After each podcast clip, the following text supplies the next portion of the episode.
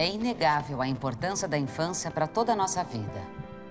A neurociência constata que o desenvolvimento do bebê se dá na combinação da genética com as relações e o ambiente em que ele está inserido. E aos estímulos produzidos pela cultura de cada época, as crianças reagem. Eu quero que eles saibam que eles têm uma voz e que eu estou enxergando eles, que eu estou escutando o que eles estão falando. Ah, eu queria ser uma mãe mais presente. Eu queria poder escutar eles. When you pay attention to the beginning of a story, you can change the whole story. O tempo da infância e a infância de nossos tempos. Tema desta série do Café Filosófico. A infância conectada. O valor da fantasia e memória. O lugar das crianças em nossas cidades e nas famílias.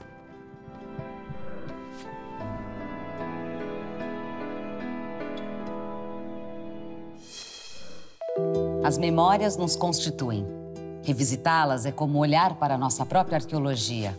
Traz compreensão de quem somos, nos faz ver possibilidades de transformação. Mas no mundo de hoje, compartilhar e expor as experiências parece muito mais fundamental e urgente do que vivê-las, de fato. Neste mundo tão veloz e tecnológico, como estamos nos apropriando das coisas vividas? Corremos o risco de criar uma galeria de falsas memórias? Que autobiografia é essa que estamos registrando?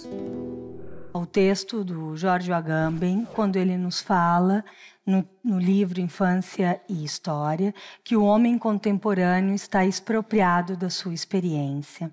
Ele, para dizer isso, recorda a afirmação do Walter Benjamin, quando em 33 ele refere que as pessoas que tinham voltado da guerra e tinham vivido experiências até então inéditas da humanidade, no entanto, não conseguiam fazer um compartilhamento dessas experiências e voltavam emudecidas, sem poder tomar palavra diante do vivido.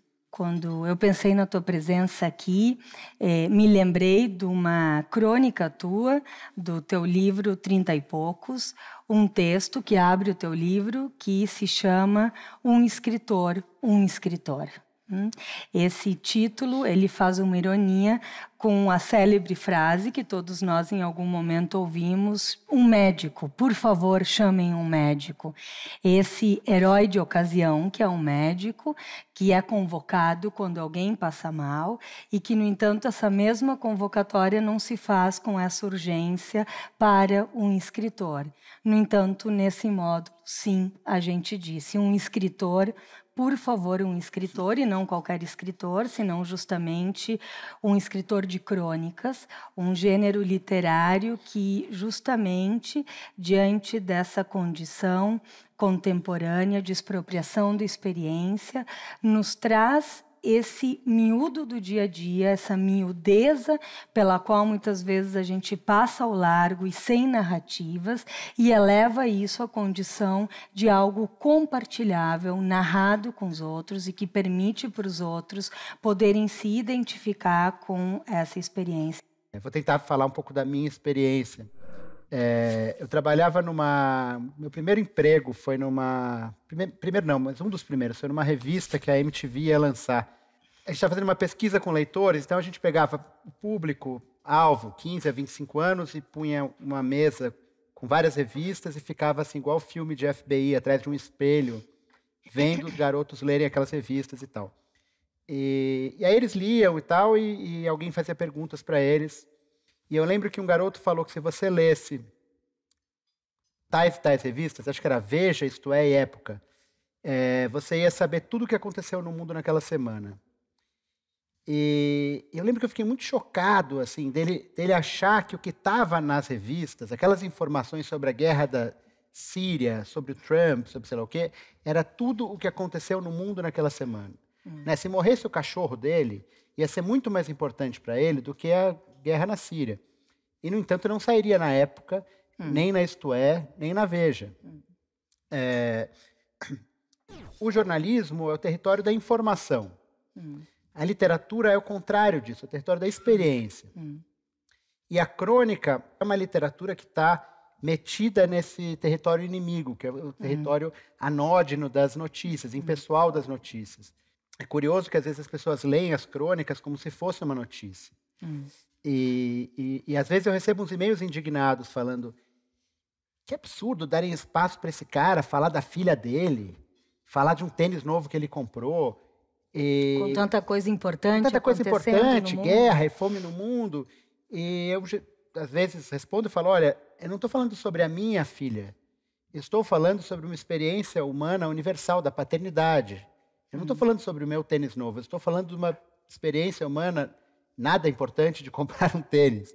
A ideia da crônica, então, a ideia da literatura no, no jornal é você trazer o, o diálogo para o pessoal, para o íntimo. O cronista geralmente está tá escrevendo a coisa de menos importante que aconteceu no mundo naquela semana. Né? Hum. O, o jornalista está atrás do furo. Está atrás de, de, catástrofes, prédios que desabaram, bombas que explodiram. É nesse ponto que me parece que tem um grande valor a crônica, porque é, a gente podia, poderia pensar que essa ideia da expropriação da experiência dependeria de um, de um emudecimento causado diante de grandes feitos da humanidade. Uma coisa é alguém voltar da guerra e não conseguir narrar o que lhe aconteceu, mas também nas pequenas coisas do dia a dia isso se apresenta. Por exemplo, o Agamben nos diz o que, que acontece quando alguém vai visitar um monumento e de arte, uma obra de arte, e ao chegar lá, em vez de poder se abrir para o que, que o afeta, o que acontece diante dos monumentos é um se fotografar ficando de costas para o monumento. E isso também é uma forma de expropriação da experiência. O dia a dia do homem contemporâneo não contém quase nada que seja traduzível em experiência.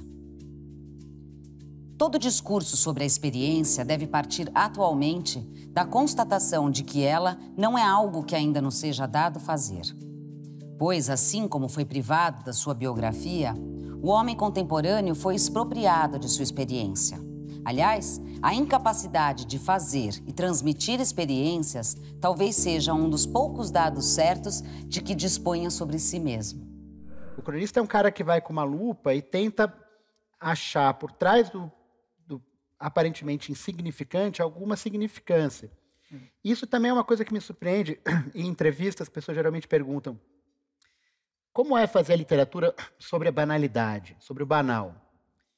E eu falo: olha, eu não sei sobre a vida de vocês, mas a minha vida é constituída 99% de banalidade. Né? Eu não acordo de manhã e caso com a Scarlett Johansson e vou almoçar na Lua e invado a Polônia na hora do jantar. Né? Uhum. Né?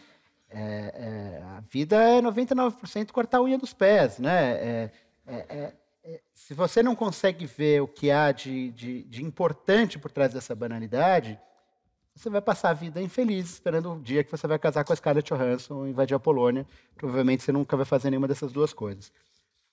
então, acho que a banalidade tem um primeiro aspecto, que ela é o tecido da nossa vida, e tem um segundo aspecto também, que é o seguinte mesmo as coisas grandes da vida e importantes, elas também estão disfarçadas de banalidade. Né? Então, por exemplo, você não sabe se você não sabe que o, sua relação está acabando porque o seu cônjuge chega para você e fala: hoje acordei te amando 15% menos do que ontem.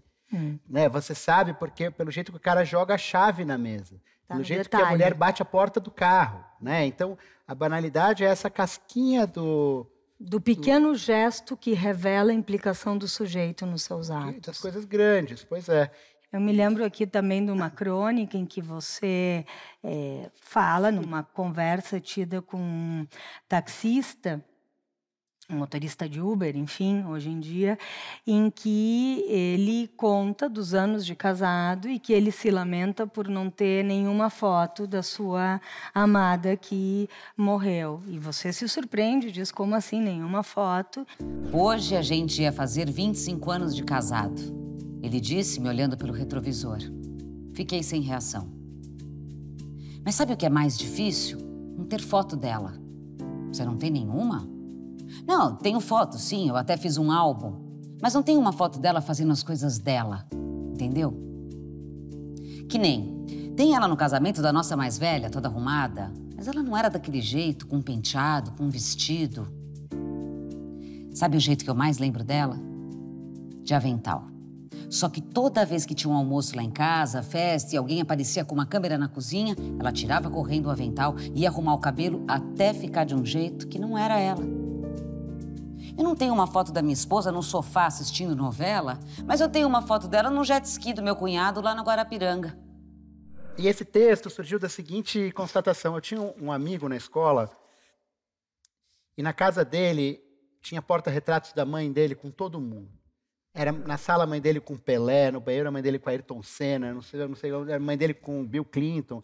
E eu passei 10 anos frequentando essa casa, nunca apareceu o Pelé, o Ayrton Senna, o Bill Clinton.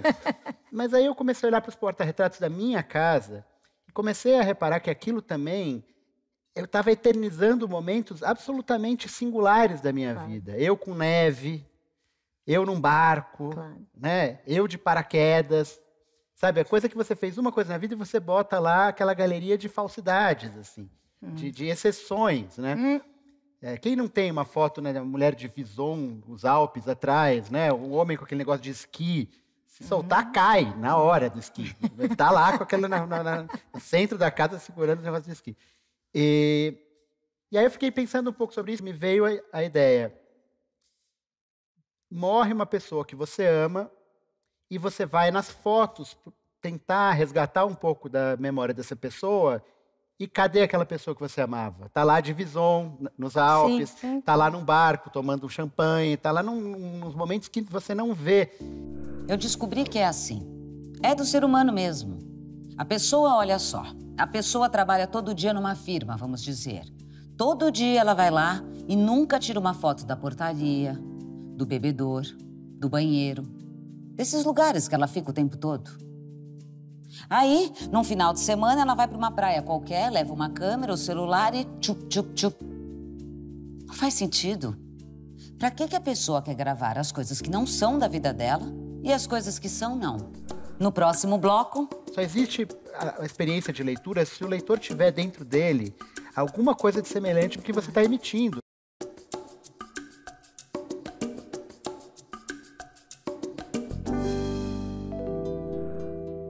Infância nos marca para sempre. Mas como saber se o que lembramos desse tempo é o que de fato aconteceu? Como será recordado no futuro aquilo que vivemos agora? E como isso nos influenciará mais tarde? Parece impossível prever, controlar este jogo da memória. No entanto, a todo tempo, temos chances de reinventar o já vivido. Recontar o passado é recriá-lo no presente. Bom, o próprio título que a gente escolheu para esse encontro, é, infância e memória, ela implica uma contradição, porque é, a infância é esse momento da vida em que acontecem experiências é, decisivas para que nós nos tornemos quem nós somos, mas elas não necessariamente são evocáveis. O Freud nos fala de que grande parte das nossas experiências infantis caem na barreira do recalque, caem no esquecimento, se tornam inconscientes. Parte desse inconsciente ele pode ser evocável, na vida ou através de um trabalho de análise, mas grande parte nós jamais nos recordaremos. E outra parte do que a gente recorda, ainda por cima, sofre deformações, não é? Nesse sentido, falar de infância e memória tem uma provocação aí, é, considerando essa amnésia infantil. Então, é, tem essa condição, a infância, que ela, mesmo não sendo evocável, ela nos habita. Hum.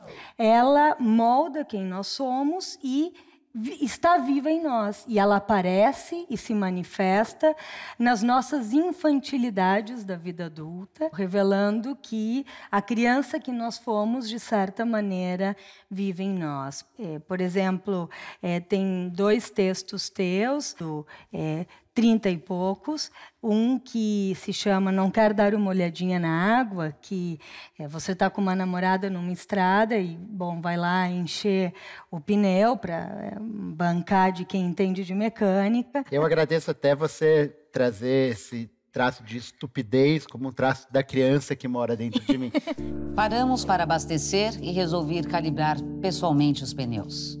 Menos por necessidade do que pelo gesto que, a meu ver, envolvia um certo charme viril. Acho que não preciso dizer que um cara que vê na calibragem dos pneus uma atitude máscula está mais para um Woody Allen do que, digamos, para um John Wayne. Agachado ali, contudo, sentia-me um cowboy a ajustar as ferraduras do meu cavalo e quase mascava um fumo imaginário. Minha panca, infelizmente, foi para Cucuia assim que, temeroso, ouvi a garota perguntando: Você não quer dar uma olhadinha na água? Veja, eu não poderia jamais dar uma olhada na água, pois eu não tinha a menor ideia de onde ficava a água, para que servia a água, e mesmo que encontrasse, seria incapaz de avaliar se o nível estava alto, baixo, certo ou errado. A pergunta, no entanto, trouxe-me a incômoda suspeita de que talvez ela estivesse acostumada a sair com caras que sabiam dar uma olhada na água. Marlon Brandons, de um bonde chamado Desejo, de calça jeans e camiseta justas, que voltavam para o carro limpando as mãos num pedaço de estopa e acendendo fósforos na sola da bota. De modo que só me restou fazer uma cara de profissional e responder resoluto, claro, já abrindo o capô. Você queria a altura da imagem é. ideal para namorada? Quando né? o carro Tem fundiu, coisa mais infantil do que quando isso? Quando o carro fundiu, eu devia falar, é uma irrupção da minha infância. Não. eu estou aqui nessa mesa sobre infância, acho que é pouco por causa desse livro aqui, é. que é o, o, o Nude Botas, que é um, um pouco um, uma autobiografia dos primeiros anos de vida. E eu lembro muito da infância, ou pelo menos eu acho que lembro. É impossível você afirmar com certeza que alguma memória sua dos seus quatro anos de idade é real. Né? Primeiro, porque uma memória é um texto que é reescrito a cada ano, Exatamente. com as suas visões atuais. Né? Enfim, a gente reescreve as memórias. Eu tinha, quando eu comecei a fazer o livro, muitas memórias que eu fui anotando. Algumas delas eram histórias, algumas delas eram imagens, algumas delas eram restos de pinturas rupestres, assim, sabe? Então tinha um dorso e tinha uma lança. Então, e aí sabia... tem a reconstrução que aí se eu produz. construía o resto com ficção.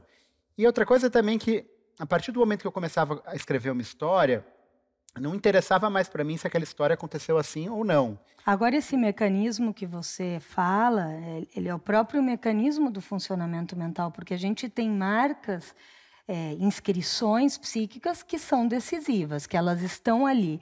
A maneira como a gente as liga e as religa, elas vão sofrendo transformações que têm a ver com como um sujeito toma a palavra a partir da sua história. E em diferentes momentos da vida, a gente se historiza de formas diferentes, em função do que nos aconteceu, ainda que tenha certas inscrições fundamentais.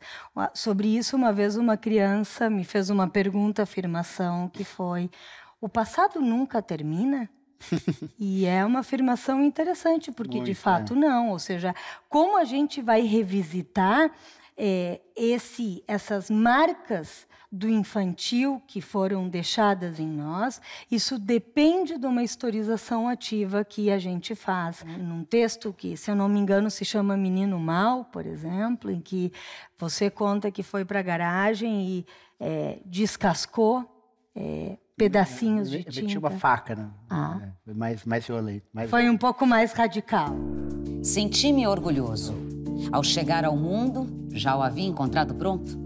Cabia a mim somente descobrir do que era feito e como funcionava. Parede era mundo, casa era mundo. E a satisfação por ter impresso nele minha primeira marca foi tanta que não demorei a deixar a segunda, a terceira, a quarta, a décima sétima, a trigésima nona, e só quando cheguei esbaforida ao canto da garagem percebi o estrago.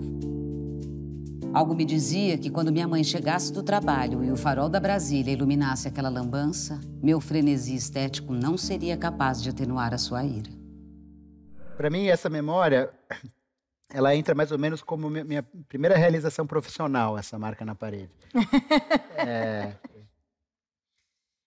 E eu me achei muito poderoso, muito poderoso, porque eu estava fazendo uma marca num prédio, num castelo, que era minha casa, entendeu? Eu estava fazendo eu queria chamar os amigos e falar, você tá vendo esse negócio aí? e, e, aí eu percebi que aquilo não ia ser bem visto hum. pela sociedade, digamos assim.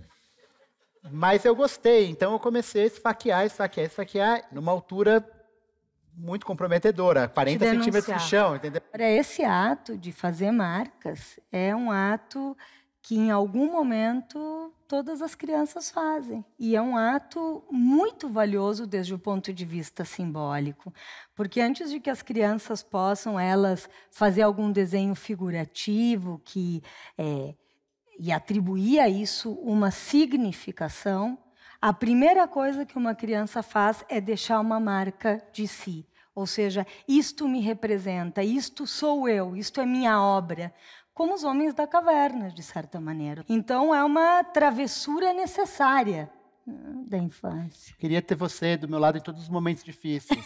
quando o carro funde, quando a minha mãe me pegou, você ia baixar assim, a Julieta, de holografia, e falar, é muito importante para esse menino.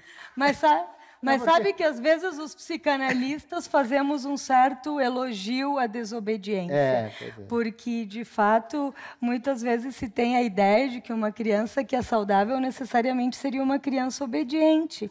E tem certas travessuras que elas são fundamentais para a infância. Como essa holografia não apareceu na minha garagem, o que eu fiz foi enterrar a faca no jardim e me esconder, escondendo as provas do crime. Escondendo né? as provas do crime e me esconder no lavabo. E, e, eu lembro de pensar escondido no lavabo, assim, é, era um vão entre, entre a pia e a, e a porta. Eu lembro de pensar, uns dois anos eu caibo nesse vão. Hum. Até os tá seis, até os seis eu vou. Água vai ter aqui direto, se der sede eu bebo da pia. e comida eu vou na geladeira à noite, enquanto minha mãe estiver dormindo. Então, durante dois anos eu vou viver aqui escondido. E depois eu já vou ter seis anos, já vou ser maior, já vou conseguir, aí eu posso fugir para casa da minha avó, tentar alguma coisa assim. E, e minha mãe chegou e, e, começou a me procurar. Primeiro ela chegou, eu ouvi uns gritos, de fato. A leitura que ela fez foi bem pouco psicanalítica sobre a destruição da, da parede. Foi... Ainda bem, porque a pior coisa que tem é dar uma de psicanalista com o próprio filho. É. Isso é algo que não se faz. ela não fez, ela começou a gritar e tal, e aí é, começou, tinha lá uma, uma empregada, e ela perguntou onde eu estava, ninguém me viu, e ela foi procurar pela rua e voltou chorando, e, e falou que ia chamar a polícia. Eu falei, pronto, vão me prender. É. claro que na minha, na minha cabeça a polícia era para me prender. E, e aí eu me entreguei. eu achei melhor me entregar logo, pelo menos para pegar uns Playmobil antes da polícia chegar. É. Você sabe que talvez é, essa história ela é, me toque tanto porque me fez evocar uma passagem da minha própria infância. Eu tinha um amiguinho chamado Gustavo, que era uma peste. Né? O Gustavo era uma peste, e por isso que eu gostava tanto do Gustavo, porque sempre era imprevisível o que poderia acontecer com ele, né? sempre tinha grandes aventuras. E resulta que a mãe do Gustavo tinha juntado dinheiro e comprado um tapete azul marinho lindo para o quarto. E também a gente tinha ganho uma caixa de giz colorido. Então, a gente molhou um giz colorido dentro do copo de água e botou no tapete e esmagou com o pé. e foi lindo o efeito que produziu, porque parecia uma estrela num céu azul. E aquilo foi tão bonito que imediatamente a gente pegou outro giz e fez a mesma coisa. E lá pelo terceiro ou quarto eu desconfiei e disse: talvez a tua mãe não goste disso. Mas era tão divertido que a gente não conseguiu parar. Na hora em que a gente escutou a mãe dele chegando em casa, a gente se olhou e fugiu pela janela. Por que, que eu te conto isso? Não por uma espécie de eh, obscenidade da minha própria experiência, mas porque veja como a experiência de um ela pode produzir uma evocação para a experiência de outro e fazer com que a gente recupere um trecho da própria história que estava adormecido. Ah, então, aí me parece que ah, o efeito da, da, do compartilhamento ele, ele é pleno, ele produz essa situação de poder se evocar, poder se conhecer e se reconhecer através é, do outro. Okay. É, eu acho que uma, um elogio, que eu acho um grande elogio para um cronista, É, eu sempre pensei isso. Sempre pensei isso. Inclusive, as pessoas, uhum. as pessoas às vezes falam que um escritor é alguém que tem uma sensibilidade para captar a realidade. Eu discordo disso, porque se ele tivesse uma sensibilidade acima do normal, ele não encontraria o leitor. O leitor só existe, só existe a, experiência de leitura se o leitor tiver dentro dele alguma coisa de semelhante com que o cara tá, com que você está emitindo. Você tem um emissor e um receptor. E essas ondas têm que ser compatíveis. Então, eu acho que, na verdade, o escritor é alguém que consegue botar no papel a maneira como, como as pessoas pensam, né? a maneira como as coisas acontecem. No próximo bloco. Entrar para a adolescência é um pouco você lidar com o absurdo.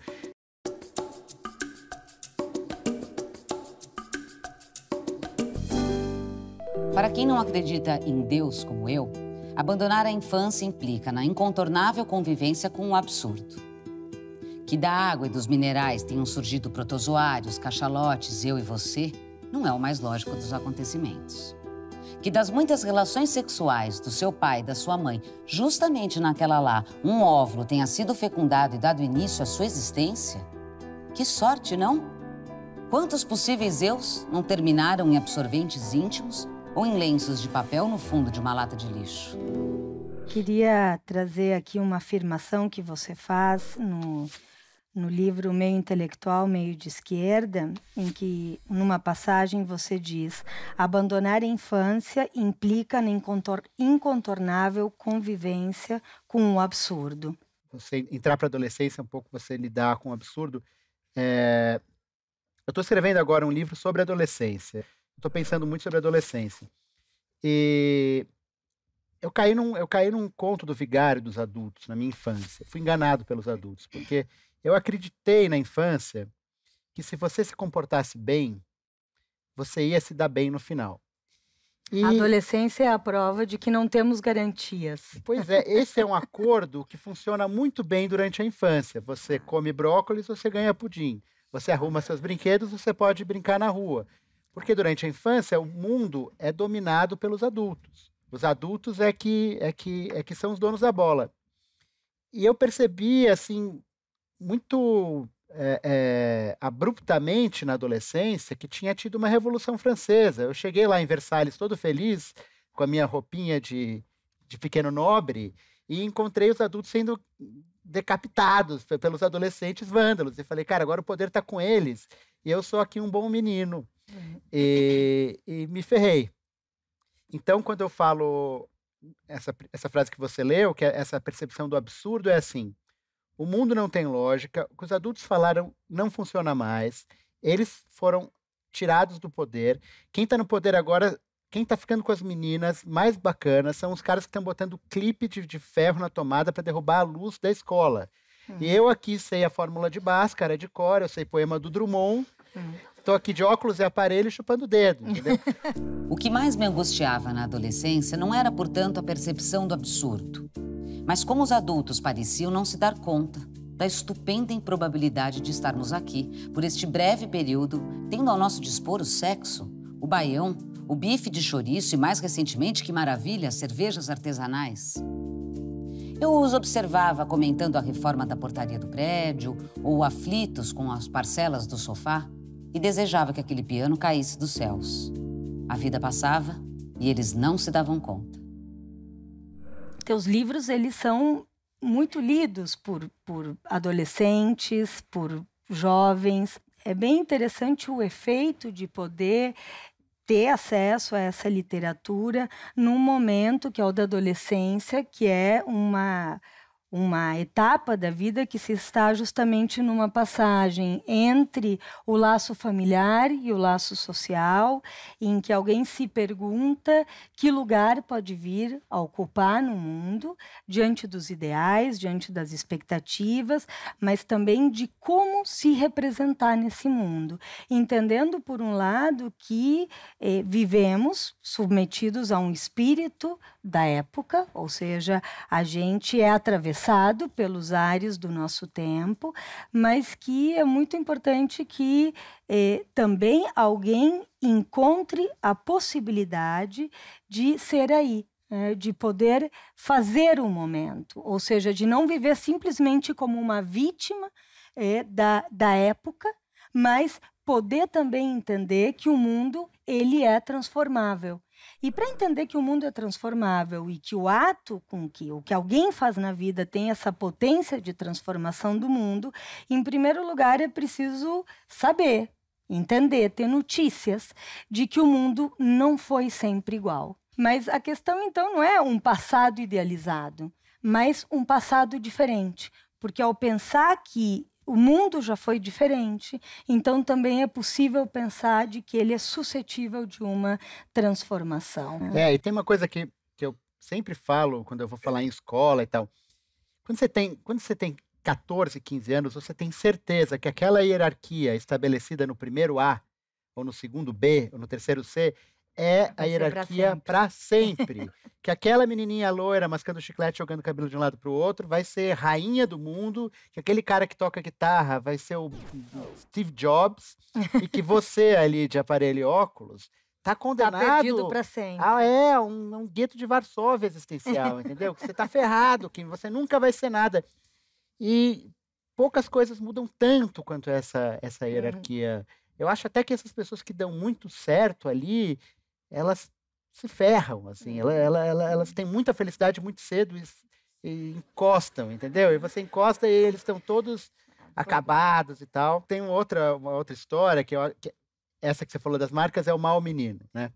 Tem uma história que vem antes dela, que é o bom menino, que eu acho que é um pouquinho o, o momento em que eu fiz esse contrato furado com os adultos, que é uma cena. Essa cena é totalmente ficcional, porque eu não poderia lembrar uma história dos dois anos de idade. Mas eu desconfio que tenha sido algo parecido. Então, esse menino, que sou eu e não sou eu ali, está do lado da mãe, prestes a fazer xixi num pinico, com a calça abaixada, e a mãe está escovando os dentes. E ele gosta muito de ver a mãe escovando os dentes. Ele acha assim um, um uma coisa incrível, o autocontrole que ela consegue escovar os dentes sem ficar babando pasta de dente, sem espirrar no uma espelho. habilidade. E ela escova os dentes andando, e ela pega uma toalha, bota aqui, pega uma toalha e bota ali, ele acha aquilo quando ele escova o dente, escapa, escova, escova a orelha, escova o cabelo. E, e aí ele vai fazer xixi, e ele está muito feliz porque ele aprendeu a fazer xixi no pinico e não cai nada fora, e ele sabe que a mãe fica feliz quando ele faz xixi, não cai nenhuma gota fora, ele vai deixar aquela mulher incrível feliz. Ele vai começar o xixi, ele olha pro tapetinho do lado e fala: Hum. E se eu fizesse xixi nesse tapetinho? Hum. Pode ser legal fazer uns riscos, assim, igual na praia, na areia. E aí eu olho para um negócio, papel, papel higiênico do lado, e falo, e no papel higiênico, fazer xixi no papel higiênico? E aí ele começa a olhar em volta e começa a imaginar um xixi poderosíssimo, uma mangueira de incêndio. E ele imagina o xixi descendo pela escada, e ele imagina e aí, quando ele está no auge desse frenesi urinário, assim, ele se dá conta que, assim como as marcas na parede, aquilo não vai ser bem quisto hum. pela, digamos assim, sociedade. E, e aí ele, ele, ele faz essa conta, ele fala, deverei eu ser livre e sair hum. fazendo esse xixi, não dar ao mundo com meu Poder. jato, jactante, é, ou devo conquistar o sorriso dessa mulher? Algo me dizia que sair fazendo xixi sem rumo poderia deixá-la brava e aflita. E deixar minha mãe brava ou aflita era o que eu mais temia. Antes de pôr em prática os projetos que me pareciam heterodoxos, eu costumava me perguntar: será que a farei sofrer? Será que ela brigará comigo ou, do contrário, me sorrirá satisfeita? Sucumbi à promessa do sorriso e comecei a despejar no peniquinho os parcos milímetros do meu xixi, tomando cuidado para que nenhuma única gota pingasse fora. Ela terminou de escovar os dentes, fez um carinho mentolado em minha cabeça e abriu o sorriso. Não havia nada que me ameaçasse. Afinal, eu era um bom menino. Eu obedecia às regras e recebia a recompensa. A ordem e a harmonia voltaram a reinar sobre a terra e o Espírito de Deus a pairar sobre a face das águas. Eu recupero esse capítulo no livro sobre adolescência, meio para explicar como é que aquele garoto vai virar aquele nerd e tal. E, eu recupero ali e nesse momento ele, ele fala: se eu fizer o xixi para fora, eu vou ser um cara aventureiro que vai correr o Ironman, vai subir o Everest e vai ganhar milhões na bolsa, e vai andar de moto, e vai conquistar as mulheres e tal. Se eu ficar fazendo xixi nesse piniquinho, eu vou virar o cara comportado, que sabe Bhaskara e os versos do Drummond, e vai bem na escola, e não arruma namorada, tarará, tarará, e abrem-se duas frentes para ele. Uma frente que é o Sermão da Montanha, que é vinde a mim os justos, os misericordiosos, os últimos serão os primeiros, barará, o Evangelho de Mateus. E o segundo é Stephen Wolf, é, Born to be Wild. e ele, ele covardemente escolhe fazer xixi dentro do piniquim. Hum. E aqui estamos. É. Covardemente ou não, né? Porque de fato é preciso uma certa negociação entre entre aquilo que do processo civilizatório se faz em nome é, do amor e é, aquilo que também exige uma certa desobediência para poder ter uma autoria. Né? O próprio ato de poder estar tá contando isso agora fala de alguma desobediência. No próximo bloco. Felizes quase sempre é uma história que começa com todos os personagens que viveram felizes para sempre e eles estão todos muito entediados.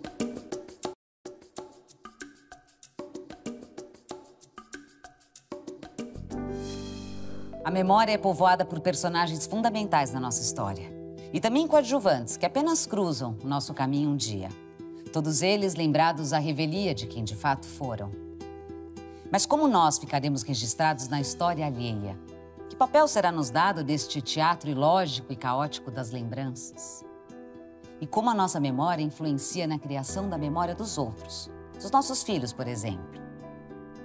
Depois de resgatar as histórias do menino que foi, o cronista Antônio Prata registra agora as memórias de paternidade. O interessante é que as últimas crônicas, elas têm sido da ordem do revisitar essa experiência, mas do lado de lá, ou seja, é, sendo pai. É, agora eu sou o inimigo. É, essa mesma condição que você pensou lá naquela tua outra crônica de vou me esconder aqui, minha mãe não vai me encontrar, é, cria de, desde o lado da, condi da condição de adulto esse horror de meu filho sumiu.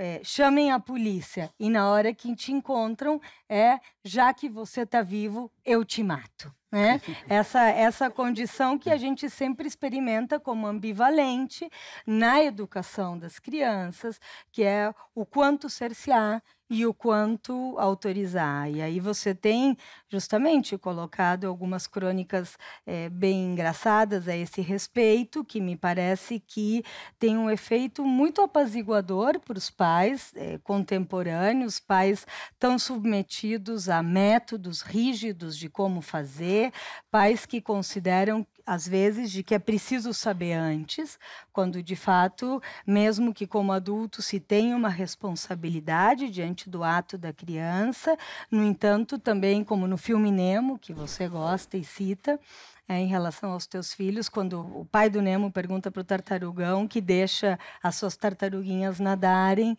é, como é que você sabe que eles estão prontos para isso? E o tartarugão responde: a gente não sabe mas quando eles sabem, a gente sabe. Ou seja, essa condição que tem entre absorver a responsabilidade para si como pai e essa condição também necessária de ir autorizando a criança. Então você vai falando de certos momentos de desespero. Certos momentos de alívio eu tenho. Desespero é o default, é o normal. Oh, mas é, é, Quando você desculpa. conta, por exemplo, no avião, indo com a equipe de vôlei para as Olimpíadas, que um dos teus filhos chorava e que você já não sabia mais como acalmá-lo, pensando que a equipe de vôlei ia perder, ia dizer para todo mundo, a gente se concentrou muito, mas a gente se desestabilizou emocionalmente quando uma criança chorava no avião. Cada milésimo conta. Um milímetro basta? Um grama a mais e sobe-se menos? Uma caloria a menos e demora-se mais? O que dizer então dos efeitos deletérios de viajar com dois bebês urrando a quatro dias da estreia dos Jogos? Podem ou não arruinar o equilíbrio conquistado em meses de esforço, disciplina e meditação? Era só o que eu me perguntava enquanto tentava controlar os meus filhos com bolachas, sucos, livrinhos e inúteis ameaças ontem na ponte aérea em que as atletas da seleção brasileira de vôlei tiveram o azar de pegar rumo a Rio 2016. Eu imagino Jaqueline numa coletiva depois de uma derrota. Olha, tava tudo bem, mas aí eu comecei a sentir o ombro. Eu acho que foi a menina da ponte aérea.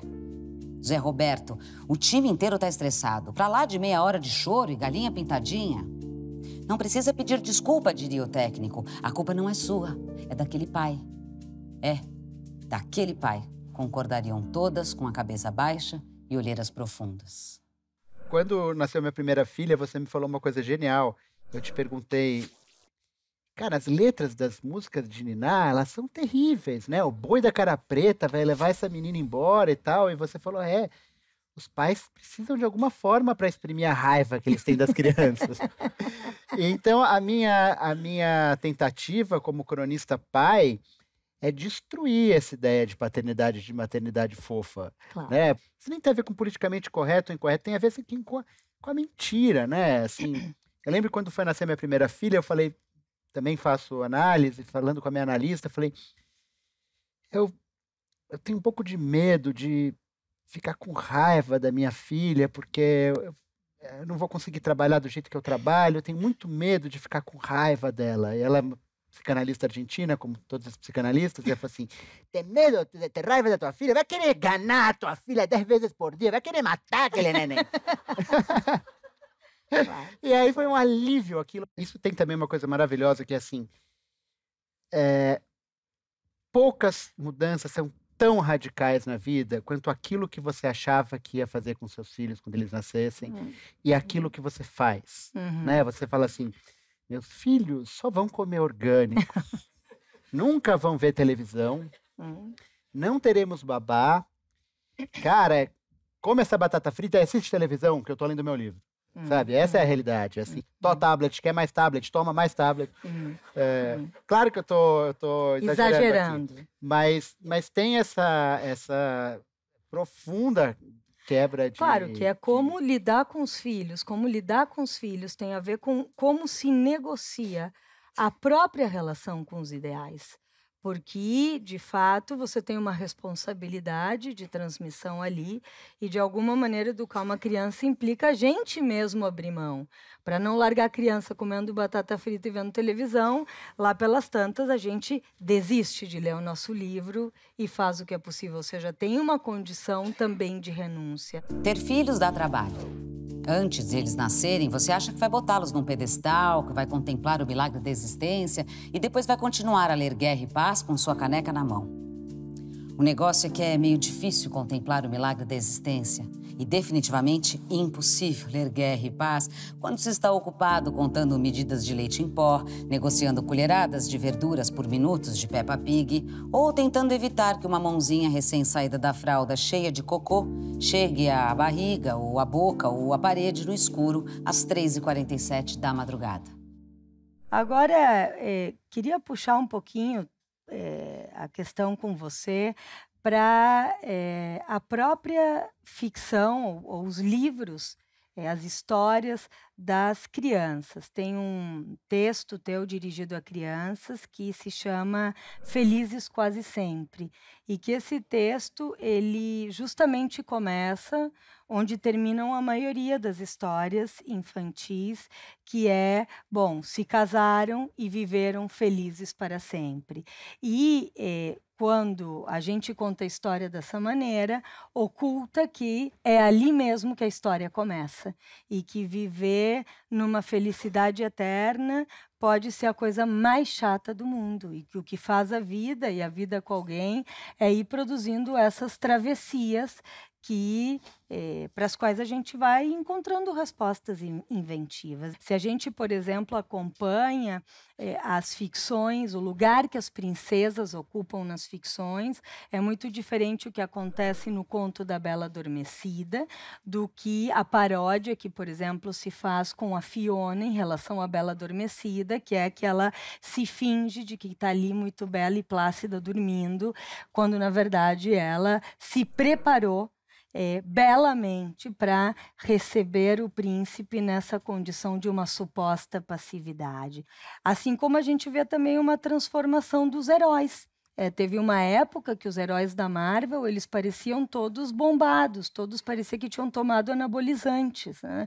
muito distante daqueles é, primeiras ficções em que é, o Batman tinha até uma barriguinha. Então a gente vai vendo essa transformação em que essas ficções também são atravessadas por lugares do feminino e do masculino que se oferecem como possibilidades identificatórias para as crianças. Esse livro Felizes Quase Sempre é isso. Eu peguei. É uma história que começa com todos os personagens que viveram felizes para sempre. E eles estão todos muito entediados, porque é um saco todo dia aquele sol, todo dia aquele passarinho fazendo pli, pli, pli, pli na janela. E a princesa fala: Olá, príncipe, olá, princesa. Né? E, e aí eles decidem é, fazer uma reunião entre todos os personagens felizes para sempre para ver como eles vão se salvar disso. E aí tem debate. É um conto de fadas com assembleia, né? É um conto de fadas com assembleia, exatamente, exatamente. em breve será proibido pela escola sem partido, mas por enquanto ainda está liberado. É... E aí tem um que decide soltar uma bruxa, mas eles acham soltar a bruxa muito radical. Aí tem outro que fala, vamos, vamos procurar um monstro, um lobisomem. Né? E no final eles resolvem procurar um escritor e, e aparecem todos lá em casa. Eu estou lá trabalhando e aí eu, eu recrio a, o final para eles. Mas tem uma história interessante sobre isso. O, o, livro é ilustrado pelo Laerte, pela Laerte. Mas ele começou a ser ilustrado pelo Laerte. E, e o Laerte começou a ilustrar, é um livro de príncipe e princesa. E, e num determinado momento ele me serviu e falou: Antônio, não está rolando. Eu não estou conseguindo ilustrar esse livro. É, eu vou desistir.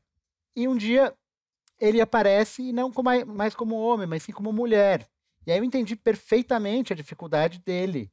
Qual, qual situação de gêneros mais estereotipados existe na literatura do que um livro infantil de príncipe e hum, princesa? Hum. Ele não estava conseguindo desenhar o príncipezinho de cabelo curto e shortinho e a princesa de seus longos cabelos e hum. vestido. E aí, uma vez que ele apareceu como Alaerte, ele foi lá e ilustrou o livro hum. maravilhosamente tal. Hum. acho interessante porque até essa questão toda da releitura do clássico está tá, tá viva na, em quem fez o livro. Nessa transformação, é, é. nessa mudança. Tem uma coisa que é curiosa, que para escrever esse livro, o de Botas, eu, eu elenquei as memórias da infância que eu, que eu tinha. E a primeira memória que eu trago da vida, uma memória muito prosaica, muito banal, assim, é eu tentando pegar um copo de refrigerante em cima de uma mesa. E eu sei que é a primeira porque eu, eu levanto a mão e não alcanço em cima da mesa. Então eu era muito pequeno. Por que eu me lembro disso? Não sei. Não tem graça nenhuma, não é importante, não, não foi um trauma, não foi uma alegria, não foi nada. E eu acho, eu acho interessante isso também, do ponto de vista literário, que a primeira memória que eu tenho, a gente tem, também tem uma coisa muito uma coisa de, de estetizar a, a, vida e achar que a vida pode ser um, uma história com sentido, com começo, meio e fim, com valor. E, e, no final é uma bagunça, né? História cheia de som e fúria, contado por um idiota sem sentido. É, eu acho que bonito por causa disso. Essa primeira imagem que eu tenho é totalmente relevante como vai ser a vida de todos nós aqui daqui a 500 anos. Eu queria te agradecer muito é, por essa agradeço. conversa, por esse bate-papo que nos permite revisitar com, uma, com tanta pertinência, é, seriedade, mas ao mesmo tempo humor. O é, que, que é isso da, das memórias e da infância e do que, que disso pode ser transmitido para que haja outras infâncias com outras memórias. Mais reflexões no site e Facebook do Instituto CPFL e no canal do Café Filosófico no YouTube. Tem uma das crônicas que é bem essa negociação que você está falando, que é que é eu tentando ler a Metamorfose do Kafka Sim. com a minha filha de um ano e meio do lado, querendo ver galinha pintadinha.